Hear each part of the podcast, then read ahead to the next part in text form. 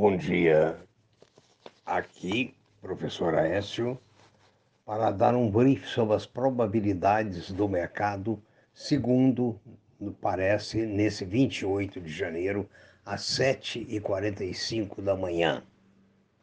Ah, lembro mais uma vez que esse podcast é feito a pedido de inúmeros amigos que se orientam, procuram uma orientação pelo menos ah, uma leve orientação das probabilidades do mercado, cujas dificuldades são muito grandes, ou seja, mesmo os melhores analistas erram, porque o mercado não depende unicamente de análise técnica, mas sim de fatos políticos, econômicos.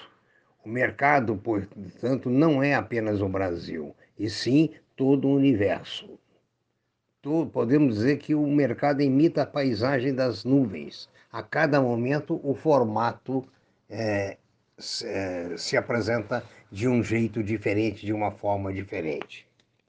hoje, a Ásia terminou agora há poucas horas o pregão com forte baixa.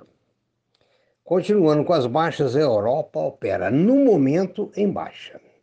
A previsão para os Estados Unidos é de baixa. A previsão para o Brasil também é de baixa.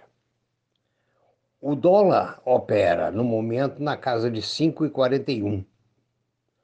O petróleo está com preço mais ou menos inalterado.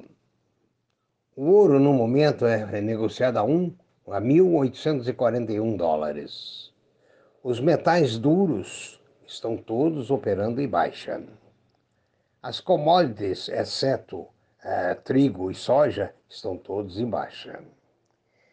E há uma queda, um sentimento nos Estados Unidos que os recordes alcançados por alguns papéis, como Facebook, Apple ah, e outros, atingiram um pico e que devem recuar. É um sentimento nos Estados Unidos.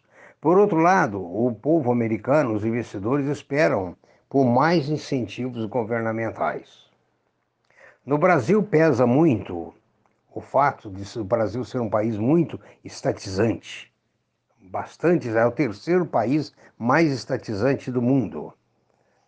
O, a alta da Selic é algo também esperado para o Brasil.